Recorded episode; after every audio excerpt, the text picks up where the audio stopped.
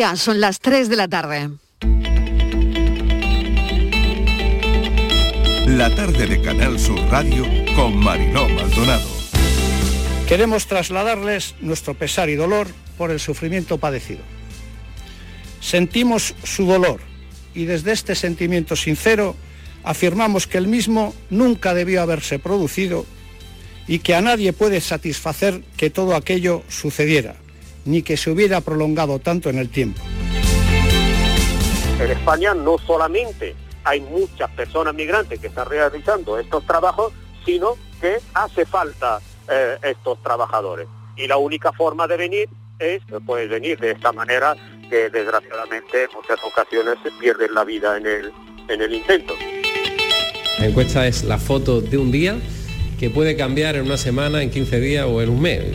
Tanto, no hay que volverse loco con las encuestas, pero reitero mi satisfacción y la de mi gobierno por contar con ese estímulo que supone un reconocimiento, aunque sea en este momento, por parte de la sociedad de Andalucía. Hoy en Andalucía la gente se fía del gobierno del Partido Popular y de Ciudadanos. Desde que nosotros llegamos en 2015, no hay ningún imputado en el Parlamento andaluz. No ha habido más casos de corrupción en Andalucía. Hace unos días aprobábamos la ley de lucha contra el fraude, la corrupción política y también, afortunadamente, nos ha costado, tenemos ya también a la persona, en este caso un magistrado, que va a dirigir la Oficina de Protección del Denunciante. Pues eso genera confianza y la confianza genera estabilidad y la estabilidad genera crecimiento y oportunidades.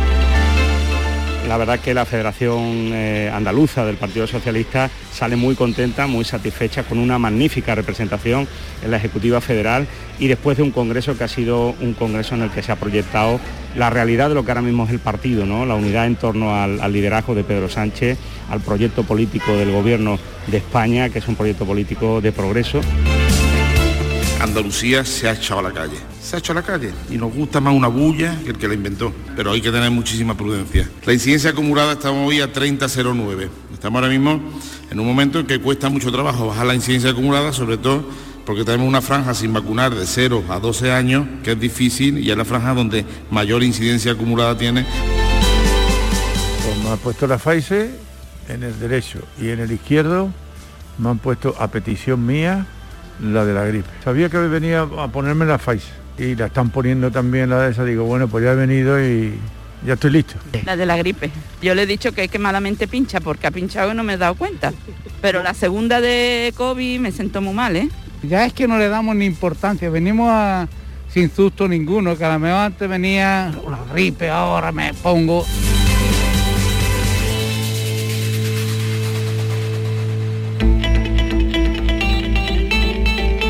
La tarde de Canal Sur Radio con Mariló Maldonado. ¿Qué tal? ¿Cómo están? Acaban de oír los sonidos del día en nuestra línea de audios, algunos de los protagonistas de la actualidad y todo lo que ha ocurrido hasta esta hora. Temperaturas al alza en una horquilla de hasta 5 y 10 grados, más por encima de lo normal en otoño y mediados de octubre. Siguen llegando pateras a nuestras costas, no han parado de llegar durante el fin de semana. No es solo el buen tiempo, que por supuesto, pero son las condiciones de vida de los sitios desde donde parten a buscar una vida mejor. Salvamento Marítimo busca a 12 inmigrantes, hay dos supervivientes rescatados, esto en las costas de Carboneras, en Almería. En Cádiz sigue la búsqueda de 26 inmigrantes desde el viernes, ya lo contábamos el viernes. Las cifras de, de llegada de pateras que deja el fin de semana son muy llamativas. 72 personas localizadas en agua del estrecho, localizados 10 cuerpos sin vida, 30 desaparecidos en nuestras costas. Escalofriante en la ruta atlántica también, escalofriante en cifras. Concentraciones ayer y esta tarde en Algeciras para pedir que esto pare, para exigir no más muertes en el estrecho. La tarde va a seguir siendo muy intensa para Salvamento Marítimo y Guardia Civil. Hoy, Día Europeo contra la trata de seres humanos, prostitución asociada también a todo esto, donde se mueven diariamente 5 millones de euros en dinero negro. Mayores de 70 años, cada una en un brazo, ha empezado la vacunación, la de la gripe y neumococo y la tercera dosis de la COVID. La incidencia sube, 30 casos por cada 100.000, difícil bajar esta tasa porque eh, lo han oído al consejero Jesús Aguirre, Andalucía se ha echado a la calle y también los menores de 12 sin vacunar. ¿Cuánto dura la inmunidad en mayores de 70? Bueno, pues también lo están estudiando, pero menos que en el resto de personas. Con el precio de la luz más caro de toda la historia, el máximo de este día entre 9 y 10 de la noche, 280 euros alcanzará el megavatio hora. Día de encuestas también, la del Centro de Estudios Andaluces que garantiza el Partido Popular la mayoría absoluta en Andalucía con el apoyo de Vox si las elecciones fuesen hoy. Ciudadanos perdería 14 diputados, lunes, día después además del Congreso del PSOE y fin de la supuesta Guerra Fría de Andalucía y Ferraz. La Federación Andaluza recupera peso. Reunión entre Seguridad Social y agentes sociales para introducir cambios en el sistema de pensiones, ajuste de equidad eh, social intergeneracional, así lo han llamado, y esto traducido es recorte a las pensiones en el 2027 y que se tiene que incluir en la tramitación parlamentaria de la reforma de pensiones. Esto se tiene que aprobar antes del 15 de noviembre. El Ejecutivo asegura que no será un recorte y los sindicatos anuncian que no aceptarán ninguno. Los transportistas no tienen conductores, faltan 12.000, hay otro foro hoy, como han oído, entre el sector del transporte y autoescuelas porque faltan eso, 12.000 camioneros. La semana que viene también estará marcada por el aniversario del fin de ETA el miércoles, 10 años después, lo han oído también en nuestra línea de audios, Arnaldo Otegui ha pedido perdón y reacciones encadenadas de políticos y víctimas del terrorismo. El volcán de La Palma no da señales que nos hagan pensar que los que están allí viviendo, mm, bueno, pues vaya eh, a mejor ni vaya a reducir su actividad. Así que así comienza la tarde del lunes. Bienvenidos a la tarde.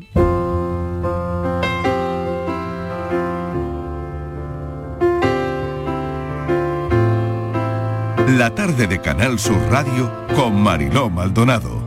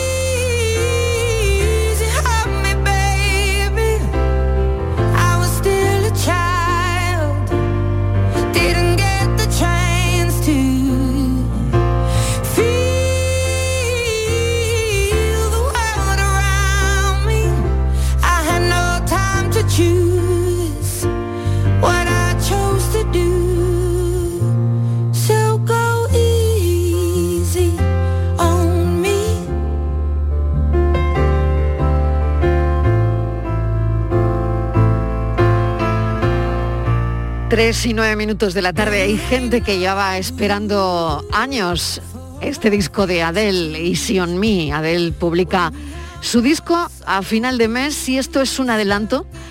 Para muchos será más de lo mismo, para otros una voz más que prodigiosa, llena de matices, confieso ser, del segundo grupo.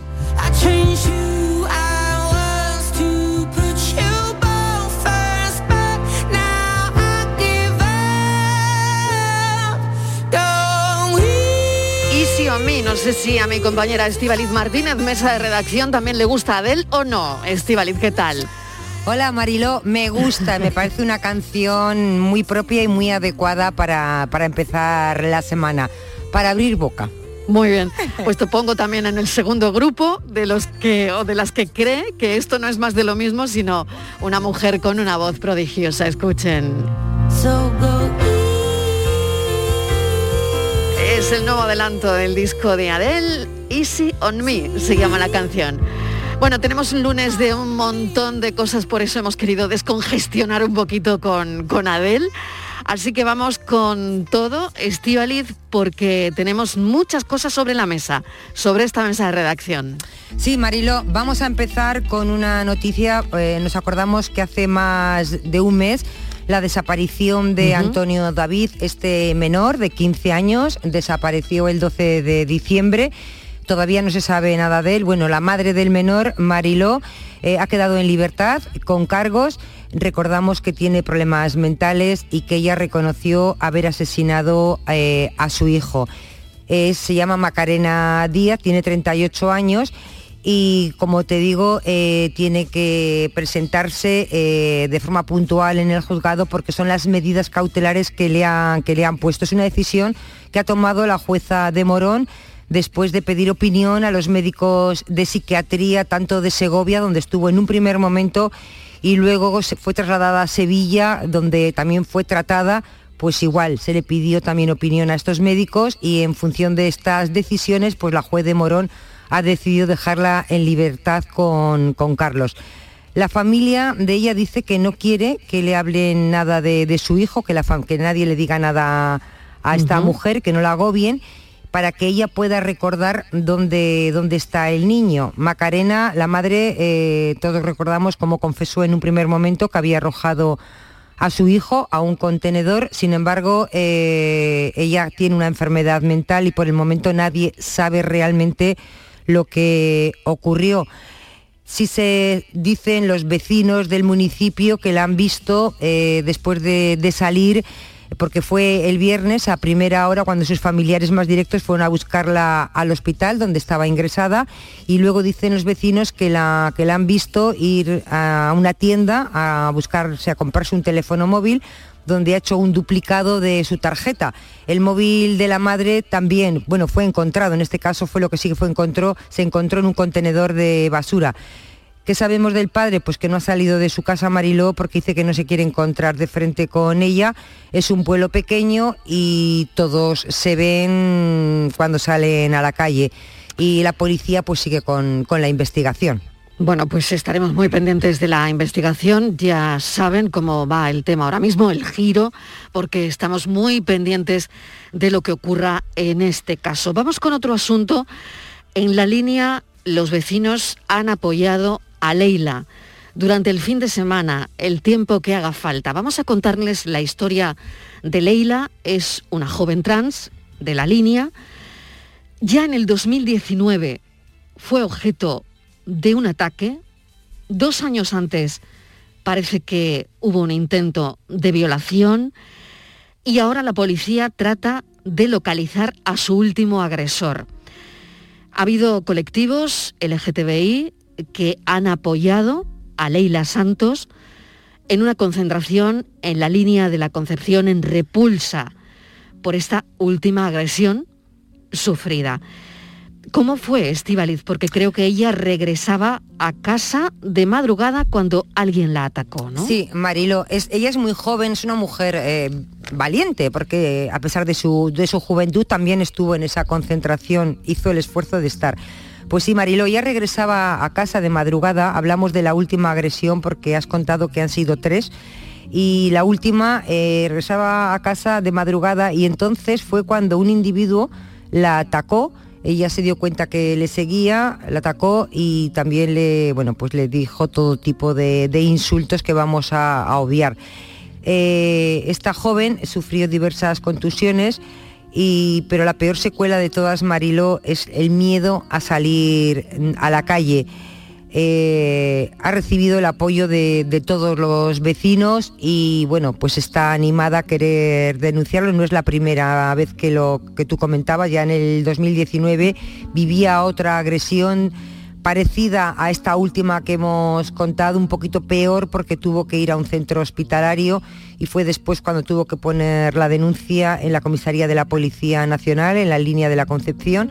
Y ya anteriormente, en el 2017, fue quizá Marilo el primer episodio y el peor por el que ha tenido que pasar por la gravedad que, que supuso, pues que fue una, una violación. La policía todavía no ha logrado identificar a su último agresor.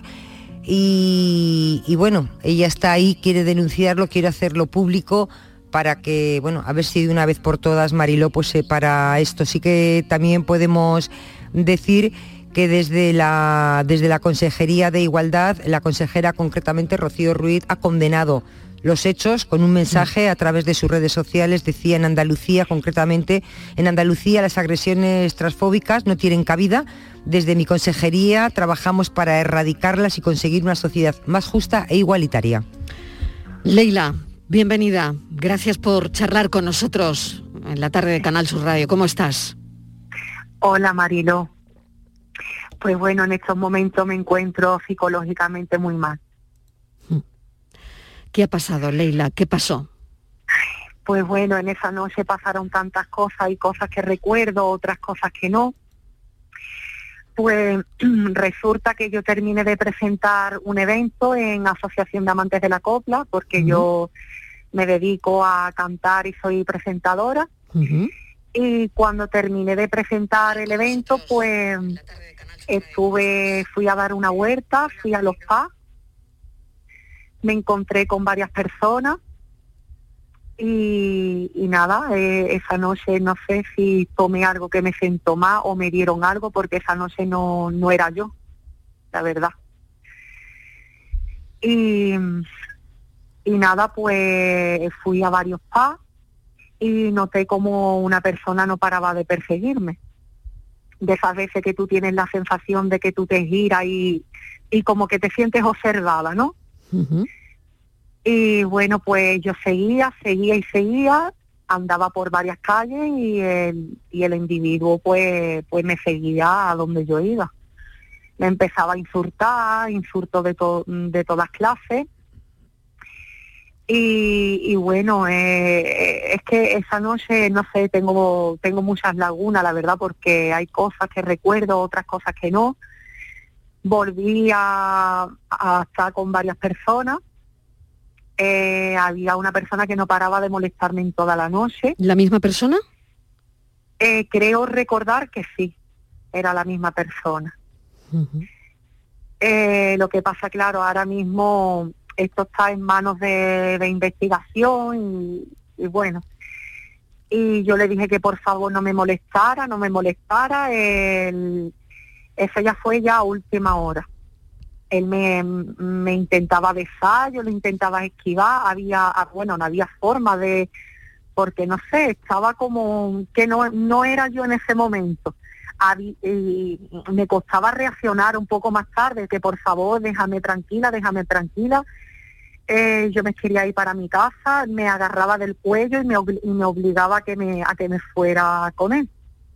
La verdad que no recuerdo exactamente en qué sitio me llevó, solo sé que, intentó intentó eso, eh, abusar de mí, me dio una paliza.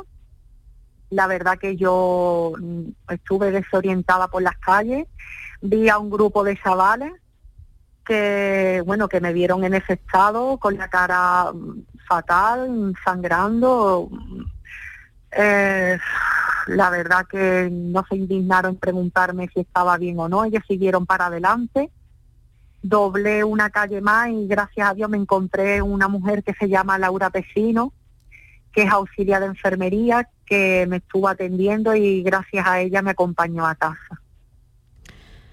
Qué historia, Leila, qué historia. Bueno, imagino que todo esto eh, te acompaña la enfermera a tu casa, la suerte también de, encontrarte, en este caso, con una persona que pudo auxiliarte. Mm, te encuentras a la enfermera, te acompaña a casa. Y me imagino que todo esto lo pones en conocimiento de la policía, denuncias, ¿no?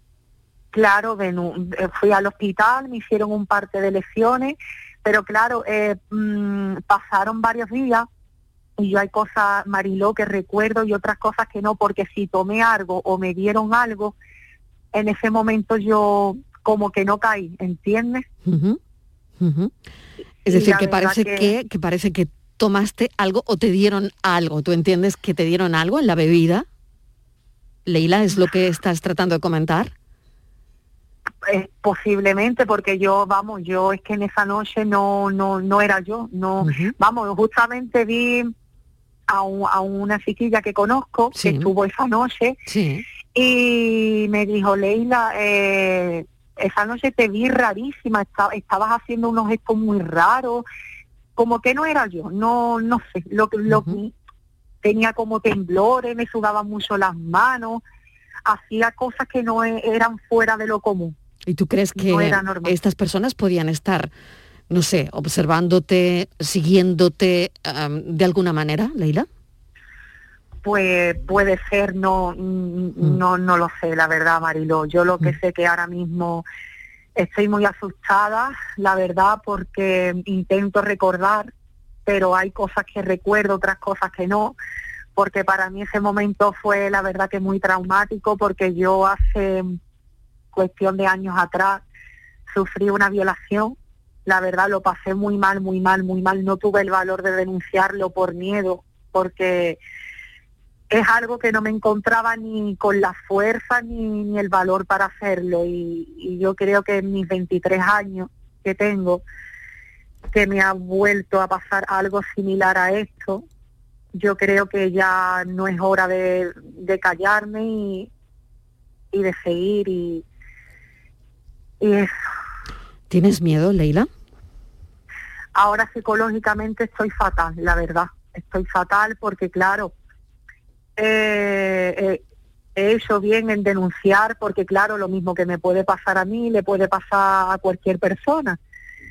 Eh, o le puede pasar a una, una menor, porque hoy en día, como están las cosas, nunca se sabe. Estivali, no sé si quieres preguntarle algo a Leila. Es eh, bueno, es tremendo el, el testimonio, lo que estamos escuchando, y tremendo que lo haya vuelto a vivir, ¿no?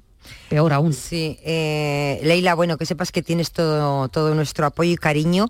Eh, haces bien denunciar porque así hay una investigación, si no, no se puede investigar nada, si no hay denuncia no, no se puede investigar.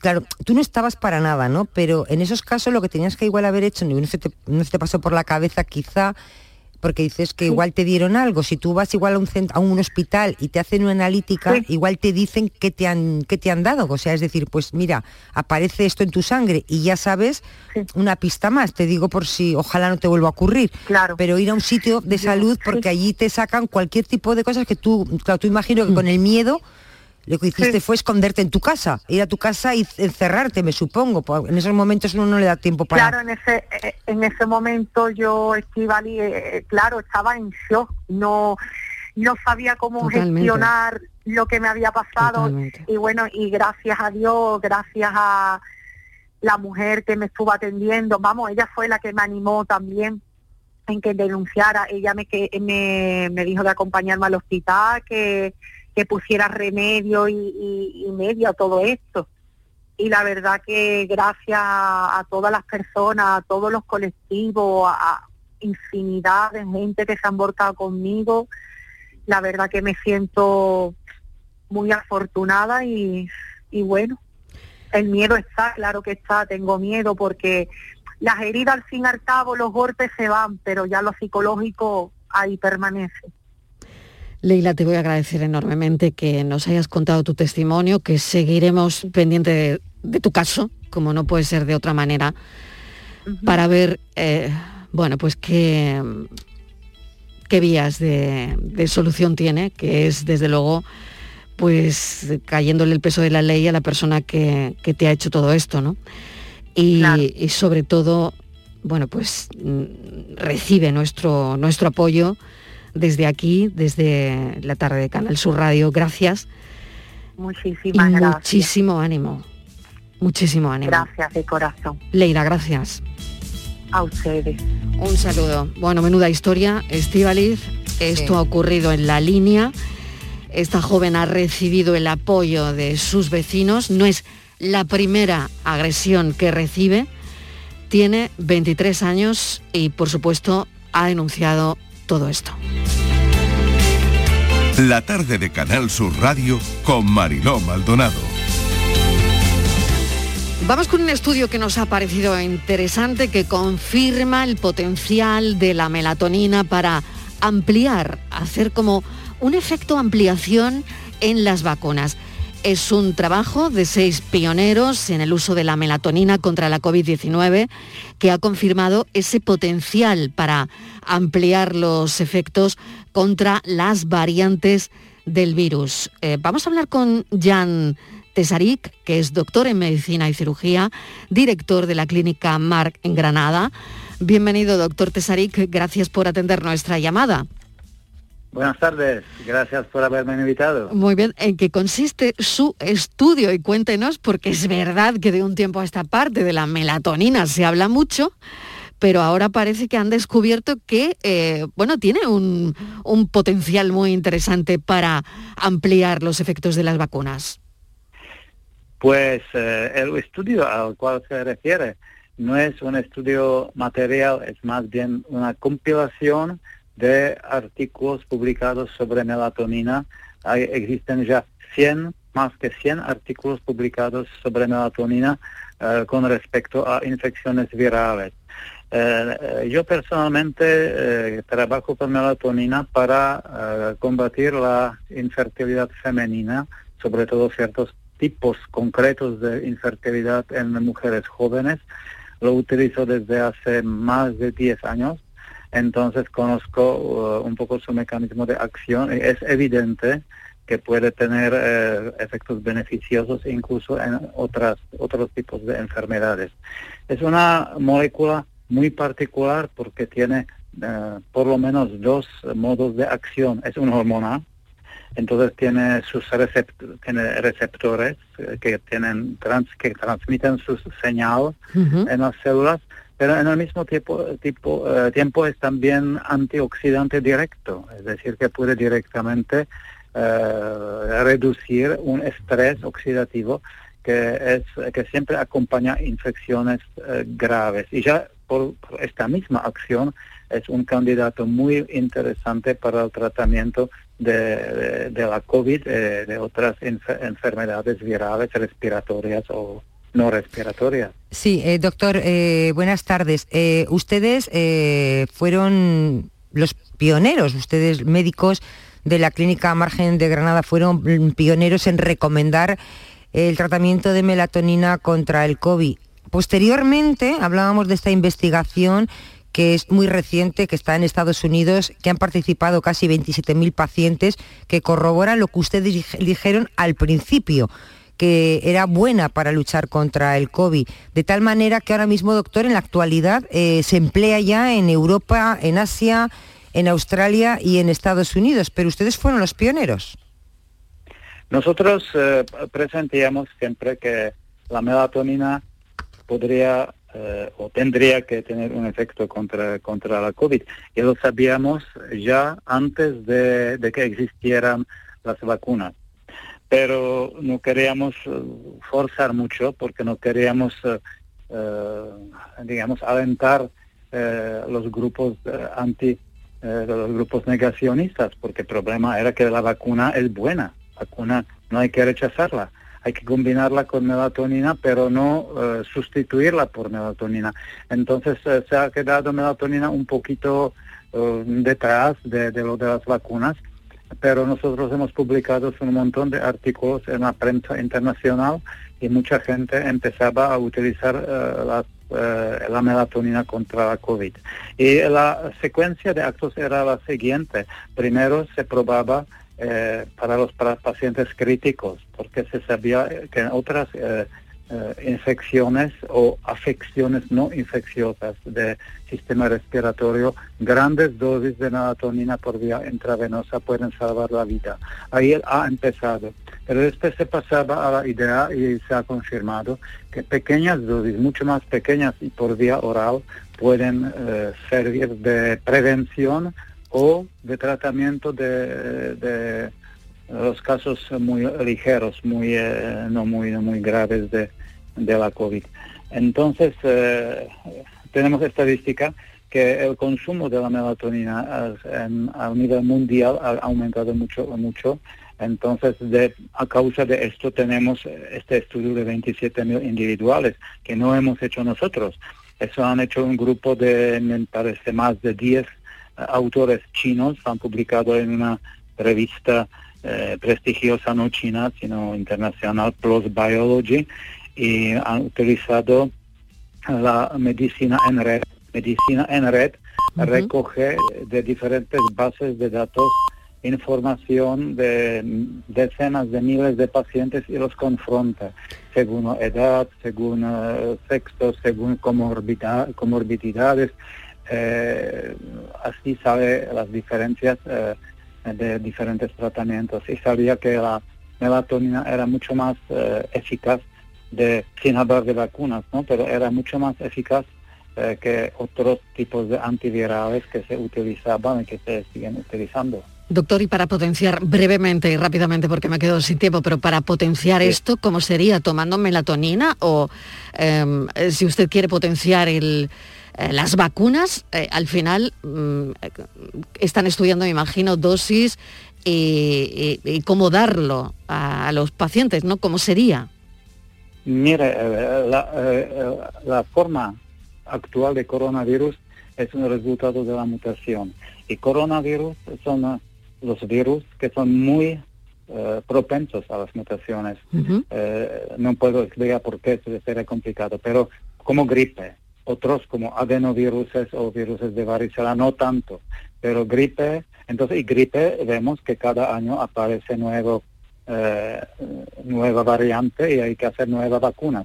Entonces, si no tenemos ninguna protección, imaginemos que ahora viene variante Delta eh, ha salido hace una semana en la revista Lancet un artículo que muestra que las vacunas disponibles contra la COVID tienen mucho menos eh, eficacia contra la variante Delta. Entonces esto ya significa que quizás la mitad de la gente que antes no enfermera eh, con esta nueva variante puede enfermar y puede morir. Mientras que si toma vacuna y en el mismo tiempo ya preventivamente melatonina, es decir que cuando aparece una nueva cepa del virus y la vacuna pierde parcialmente o totalmente su eficacia. O sea que sería tomarla está por, desarrollando otra. Claro, por entenderlo, por entenderlo sería tomarlo antes, doctor, por entender, sería tomar melatonina antes para potenciar el efecto de la vacuna, ¿no? Antes, en el mismo, se vacuna y al mismo tiempo, incluso eh, son bastante anecdóticos los casos de eh, reacciones adversas a la vacuna, pero incluso contra estos, estas reacciones adversas la melatonina puede proteger, porque la melatonina protege contra las exageraciones del sistema inmune humano. Entonces yo recomiendo a la gente vacunada o no vacunada tomar melatonina. Después se vacunan, recibe segunda dosis, eventualmente tercera dosis, pero todo el tiempo con melatonina y sí, lo que es probable, yo no quiero ser un mal profeta, pero es probable que aparecerá después de variante Delta otra variante y de nuevo bajará la efectividad de la vacuna, ellos ya estarán tranquilos, porque antes de aparezca una vacuna nueva, estarán por lo menos parcialmente protegidos. Pues es un estudio muy interesante, doctor Tesari, que le agradecemos que haya estado con nosotros, doctor y director de la Clínica Margen de Granada. Cada vez son más los estudios que encuentran soluciones para reducir contagios por la COVID-19 y, todo lo que supone. Y bueno, parece que este es uno de ellos. Gracias, doctor. Suerte. Fue un placer. Muchas gracias. Adiós. Y igual hasta pronto en el futuro. Muy bien, gracias. Adiós. Adiós.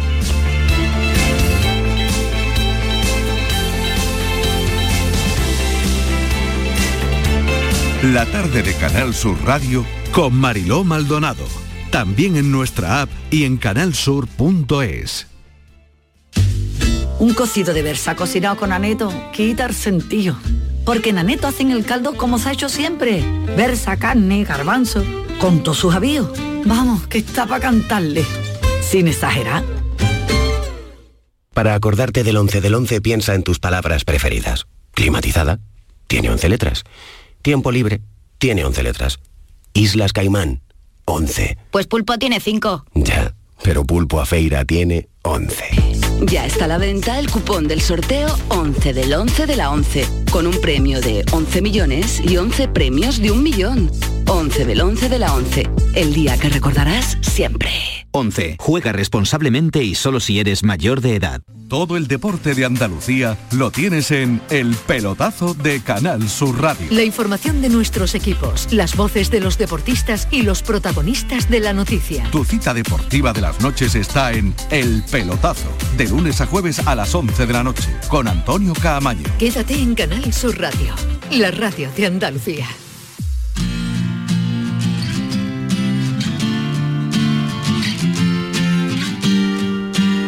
La tarde de Canal Sur Radio con Mariló Maldonado. Otro estudio que nos ha llamado mucho la atención, fíjense, cada vez hay menos sardinas. La especie está llegando a un punto crítico. Claro, cambio climático o sobrepesca. Otro factor, los parásitos que no son otra cosa que microplásticos. Bueno, ¿y sabe lo que no han encontrado en las sardinas? El anisakis, que es lo que afectaría a la salud de las personas. No han encontrado anisakis, pero en cambio microplásticos sí. Es curioso, todo esto nos ha hecho pensar mucho. Hay un estudio interesante de la Universidad de Girona, del Grupo de Biodiversidad y Recursos Marinos. Marta Muñoz, bienvenida, gracias por atender nuestra llamada. Hola, buenas tardes. Bueno, ¿de qué va el estudio? Cuéntenos porque aquí estamos con el, el, corazón que no nos llega al alma, pensando que en un futuro los espetos peligran o peligrasen, por favor.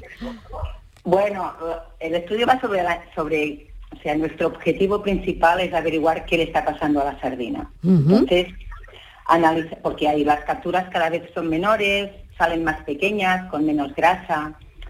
Entonces, uh, el interés es descubrir qué está pasando y, y, la explicación se halla en muchos factores distintos, desde la sobrepesca, que evidentemente pues tiene un, peso importante, ¿no? La sobreexplotación a la que a la que la hemos estado um, presionando ¿no? durante tantos años, pero también al cambio climático, porque la sardina es una especie de agua fría que prefiere agua fría y entonces con el con el incremento de temperatura del agua, pues está, tiene que soportar una presión más, ¿no? Lo que decías de los microplásticos, sí que es verdad que prácticamente la mitad de las sardinas que hemos analizado contienen microplásticos, pero no parece que ello influya demasiado en, en el estado de salud de, de la sardina. Bueno, no sé, son datos preliminares los de los microplásticos. ¿eh? O sea, que, que no nos vamos a quedar sin sardinas.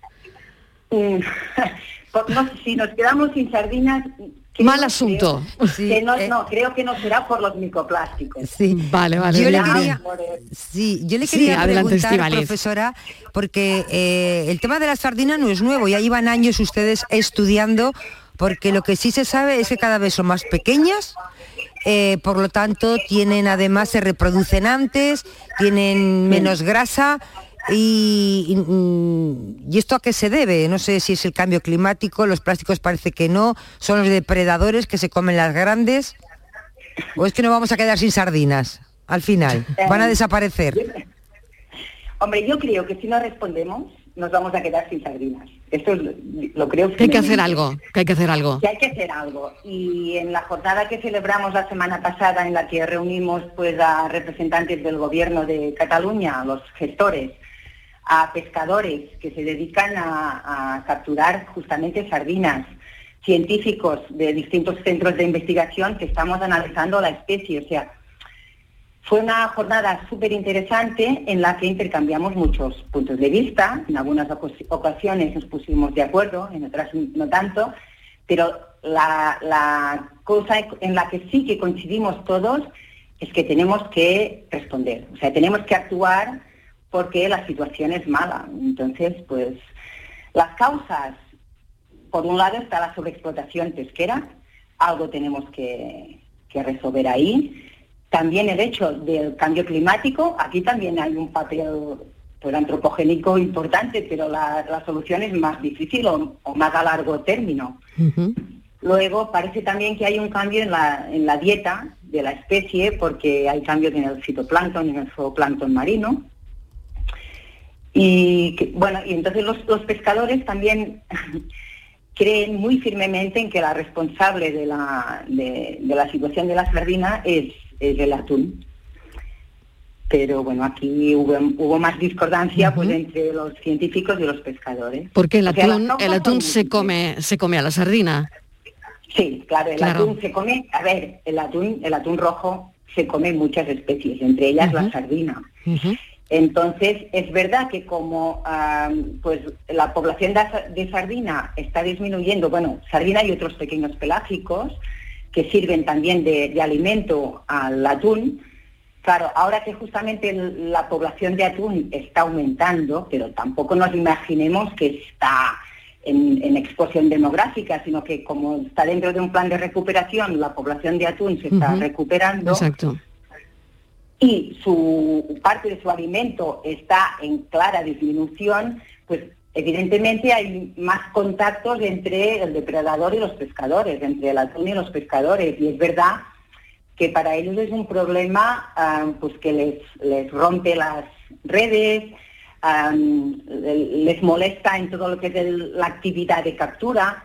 Esto es realmente cierto, pero claro, de ahí a mm, decidir pues que el atún es el culpable de que no encontremos sardinas, yo sinceramente creo que es que tanto pescadores como atunes están luchando para, para aprovechar lo que queda de la especie, ¿no? Desde luego. Marta Muñoz, le agradecemos enormemente que nos haya contado pues mm, prácticamente lo que le puede estar pasando a la sardina en este estudio que nos sirve para, para todo el país y muchísimas gracias por habernos atendido. Gracias, un saludo. Vale, gracias a vosotros. Gracias. ¿Han oído una serie que se ha colado pues bueno, en las conversaciones de los adultos? Es una serie para adultos a partir de 16 años, pero sin ir más lejos, yo anoche lo hablaba en la cena eh, con mis hijos y con la pareja, evidentemente, y no sé si ustedes lo han hecho también o han hablado en casa sobre el juego del calamar. Proceded. Me gustaría daros una cálida bienvenida a todos. Los que estáis aquí, participaréis en seis juegos diferentes durante seis días. Todos los que os encontráis ahora aquí, estáis viviendo al límite. Con deudas que no podéis saltar.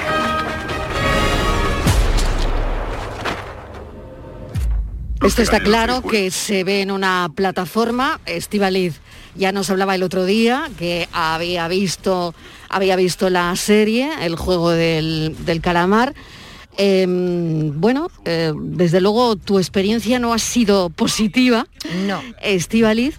Y lo peor es que mm, si te vas a las redes sociales, estás viendo cómo hay muchos docentes quejándose de que en los recreos están los niños tratando de emular a los protagonistas de esta serie, ¿no? Sí, Marilo, es terrible porque eh, se ve son ciudadanos marginados con problemas, eh, buena gente diría yo, atraídos por una misteriosa organización para participar en unos juegos aparentemente infantiles, pero son macabros, Mariló. Hay que conseguir mucho dinero para tener, arreglar tu vida, ¿no? ¿Qué pierden si no ganan, Mariló? Pierden la vida, pero la vida de la manera más cruel, los asesinan. ¿Qué, ven los qué ha pasado? Pues que esto ha calado, Marilo, ha calado en, ha hecho mella en, en los niños y en los adolescentes, sobre todo en los niños, a pesar de que no está permitida para menores de 16 años, pero ahora no hay quien le ponga puertas al campo. ¿Qué cuentan los profesores? Pues dice que están siendo testigos y están preocupados ya de que este juego con cancioncita incluida, que parece también una cancioncita infantil, disparos por supuesto simulados a los participantes, se caen al suelo los niños, disimulan estar muertos, se pegan, se dan bofetones, todo como en la serie. Pues esto, Marilo, es lo que está pasando ahora mismo en los recreos de los colegios y los profesores son testigos de ellos y han puesto la voz en el cielo, han pedido que esto no puede ocurrir. Están mandando circulares. Efectivamente. Circulares a la dirección del colegio, la muy- dirección del colegio. Hay colegios que han prohibido, que- que ahora va a ser el día del día 1 de noviembre que se disfrazan. Hay, hay colegios que han prohibido que estos niños vayan disfrazados de, pues eso, de la serie El juego de- del calamar. Javier Urra, psicólogo infantil, eh, ya conocemos la trayectoria de, de Javier Urra. Bienvenido a la tarde. ¿Qué le parece a usted, señor Urra, todo esto? Pues me parece muy bien, eh, me parece muy bien cómo lo habéis traído, ¿no? Estaba escuchando con mucho interés el debate entre el atún y la sardina y ahora nos hemos pasado al juego del calamar. Bueno, eh, como dice Estíbaliz, es bastante terrible. Es bastante terrible porque, escúchame, Mariló, es que un juego infantil es eso, un juego infantil. Oye, y lo perviertes y al final el que pierde, en vez de ser ayudado, ser eh, consolado, se- sentirse todos concernidos, no, no, se le mata. Bueno, es un juego, es eh, lo dice Netflix y además lo explica muy bien, eh, que es para mayores de 16 años. Está muy bien hecho, es muy atractivo, es muy colorista, eh, tiene razones, cada tres minutos te emite unos mensajes muy poderosos, por lo tanto engancha. ¿Qué ocurre?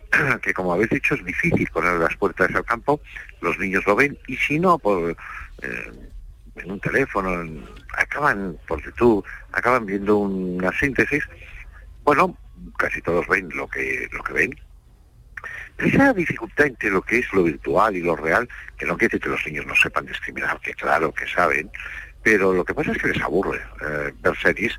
Y dicen, oye, ¿por qué no pasamos al acto? ¿Por qué no le pegamos un puñetazo? Que es lo que ha pasado en Reino Unido, en Bélgica, en otros lugares, y es lo que ha llevado a colegios como el de San Sebastián de los Reyes a decir, oye, pues mira, ahora en esta fiesta, eh, pues que no vayan vestidos de triángulo, de cuadrado, porque en el fondo lo que está emitiendo esta serie es lo contrario de lo que la mayoría de las madres, padres, profesorado queremos eh, estimar como valores individuales y sociales. ¿Qué recomienda Javier Urra? Hay padres, yo he oído, porque mire, eh, esto es un debate que tenemos ahora en todas las casas, porque los niños quieren verlo. Porque claro, eh, Claro. El, el que va al colegio y profesores detectando que los niños lo están viendo, porque en el recreo juegan a eso.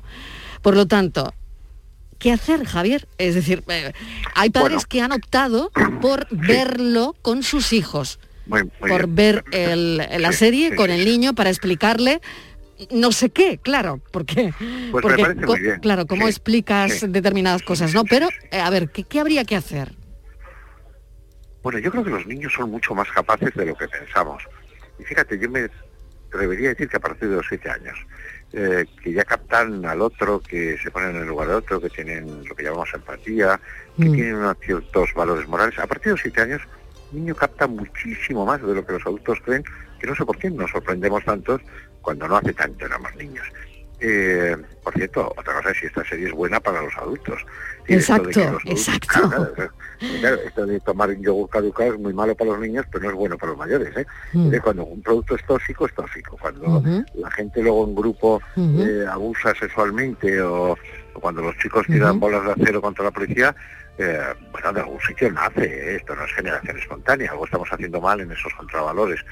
Ahora, lo que planteas, que a mí me parece que es lo más esencial, los padres ya saben que los hijos están, y aunque lo nieguen, lo van a ver o se van a interesar, porque claro, no se quieren quedar fuera. Sí, me parece muy bien, vamos a verlo con ellos. Pequeños pasajes y decir, oye, mira, esto es lo que transmite. Ahora vamos a tener una cierta capacidad crítica. ¿Es un juego? ¿Por qué el que pierde? ¿Por qué el más débil? ¿Por qué eh, se le machaca? ¿Tú crees que eso es justo? Sí, yo creo que con los niños hay que hablar con seriedad y decir, "Oye, se nos han muerto los ancianos por la edad. Entonces, bueno, pues les vamos a morir eh, en las residencias, en gran medida por la edad. Y hay un, un real decreto que así lo dice. Oye, eh, ¿qué te parece el ir todo el día de putas? A ti, hijo, ¿qué te parece esa realidad? Pagar para tener relaciones sexuales. Oye, ¿y qué te parece estar puesto de cocaína? No, yo con los niños he sido siempre muy respetuoso. Y muy respetuoso es tomarlos en serio. Y decir, oye, ¿sabes? ¿Quieres que este fin de semana, que lo organicemos, vayamos a un hospital a ver a niños enfermos? ¿Quieres ver a la abuela como tiene Alzheimer y no te entiende y tú no le entiendes, pero te quiere? No, no, yo a los niños los trato como lo que son, ciudadanos, y cuando me dicen una tontería, digo, eso es una estupidez. Y cuando eh, dicen una cosa sensata, digo, joder, qué genial lo que acabas de plantear. Entonces me parece que sí, que una serie como esta, que puede ser dañina, también nos puede servir para retomar. Ahora eso hace falta que haya profesores, hace falta que haya padres, hace falta que haya gente concienciada. Por cierto, no toda la responsabilidad de los padres, las administraciones tienen una gran responsabilidad y quienes emiten ciertos productos también. Y bueno, es difícil hoy legislar, es difícil prevenir, pero hemos de hacerlo.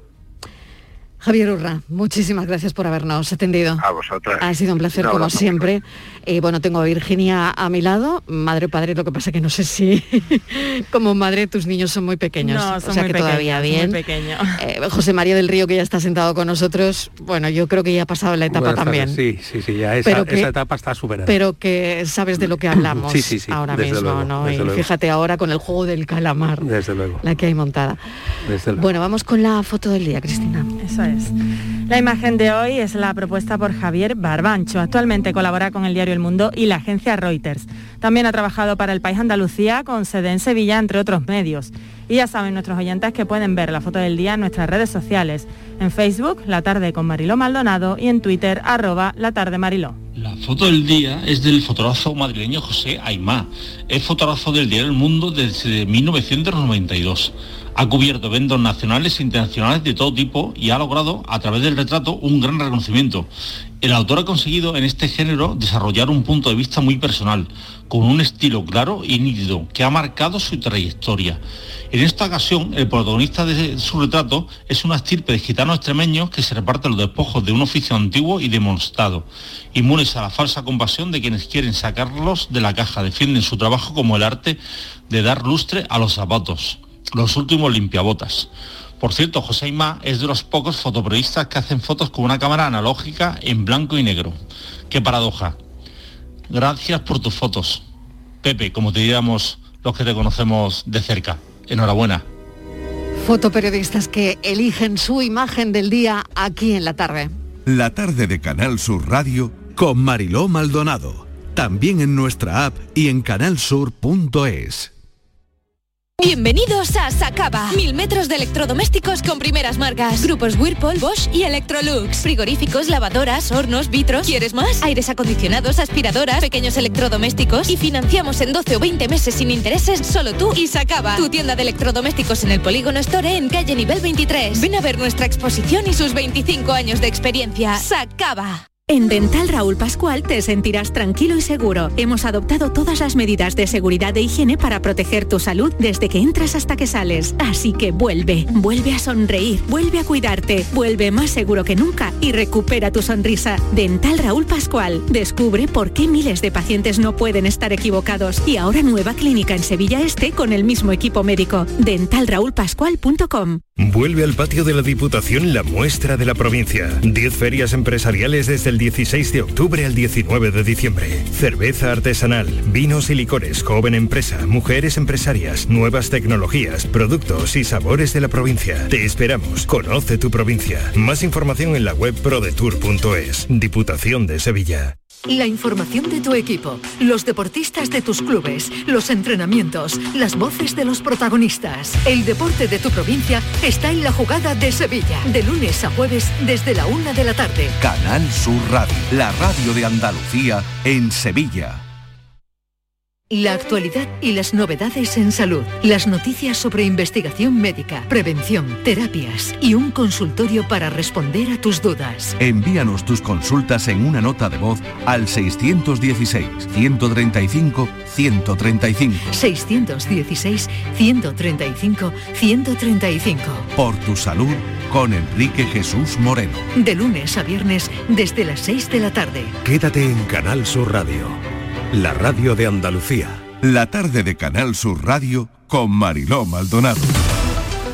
Estos son nuestros teléfonos 95 1039 105 y 95 1039 16.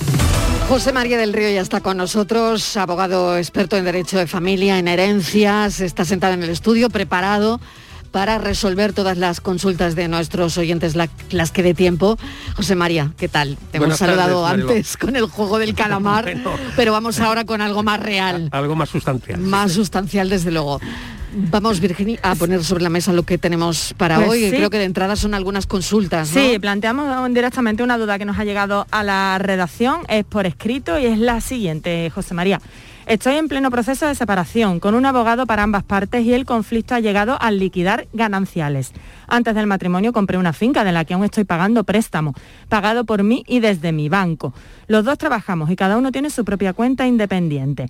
Pero a la hora de liquidar, el abogado nos dice que la finca debe liquidarse como ganancial en la parte de estos años que hemos convivido. Pero nos reconoce el derecho a liquidar en ganancial ambas cuentas. Vamos a hacer una media de lo que hay en las dos y dar a cada uno su parte.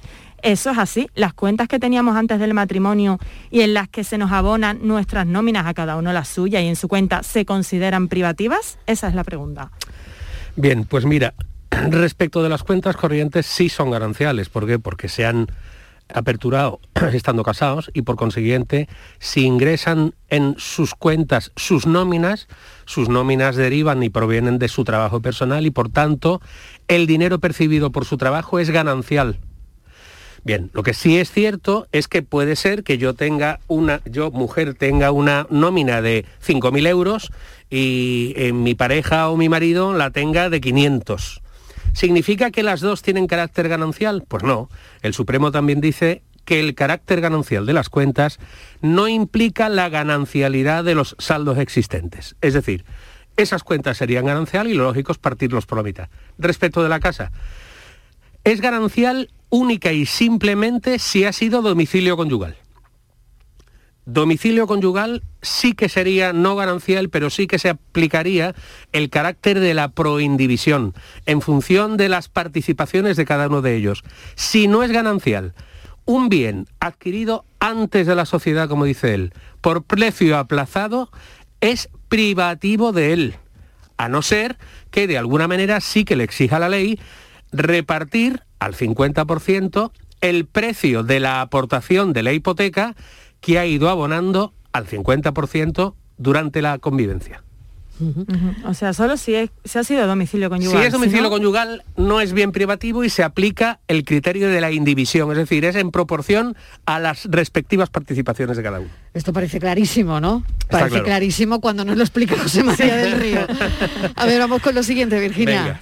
Pues sí, eh, a ver, hemos visto en los últimos, hemos comentado en anteriores programas algunos datos sobre matrimonios y separaciones y nos ha llamado la atención que el 53% de las parejas andaluzas que se han divorciado en, este, en el año 2020, en los últimos datos que tenemos, tenían al menos un hijo menor de edad.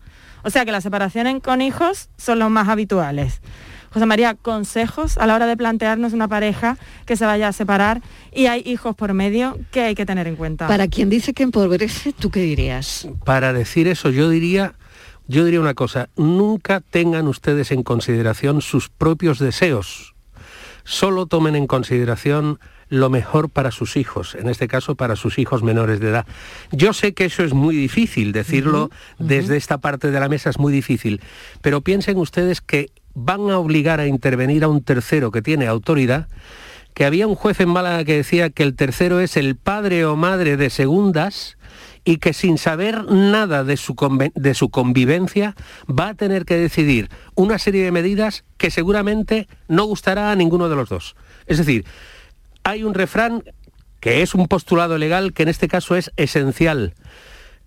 Es mejor un mal acuerdo que un buen pleito. Es mejor un mal acuerdo que un buen pleito, porque si ustedes dos normalmente llegan a un mal acuerdo, si sus relaciones van bien, tanto sus hijos irán bien como sus relaciones con su pareja irán bien y procurarán de alguna manera mejorar en lo posible esas mínimas condiciones a las que ustedes llegaron. Por favor, piensen en sus hijos, ustedes son personas mayores, adultos, y traten de pensar en ellos porque verdaderamente son lo importante de esa relación. ¿Qué opciones hay? Preguntaba Virginia hace un momento, aunque mm, me parece fantástico lo que acabas de decir. Ojalá haya mucha gente que pues hoy abra su mente. Lógicamente, Y, los oídos, ¿no? A lo que acabas de comentar. Así es. Mm. Incluso también le saldrá más barato, que también es importante. también es en estos momentos. Claro, claro, claro, claro, sin duda.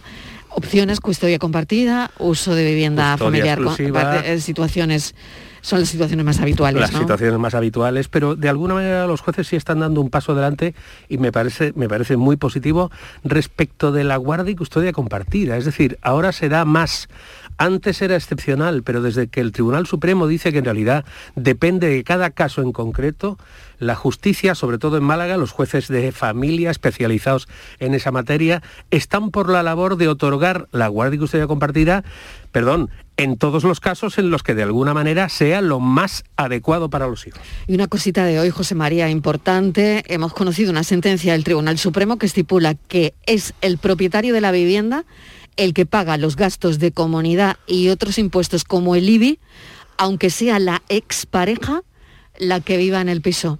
Así es. Es decir, si mi propiedad es privativa, si mi propiedad es privativa, ¿por qué? Porque ha sido adquirida con anterioridad al matrimonio y vengo de una segunda relación y esa segunda relación vive en la casa, al no ser propietario, todos esos cuotas de comunidad e impuestos graban la titularidad dominical, no el carácter ganancial del gasto, sino graban al propietario. Y si mi señora o mi esposo no son propietarios de esa vivienda, pero sí tienen la consideración de domicilio conyugal, tendrá que seguir pagando esos impuestos o esos, esos conceptos el propietario exclusivo.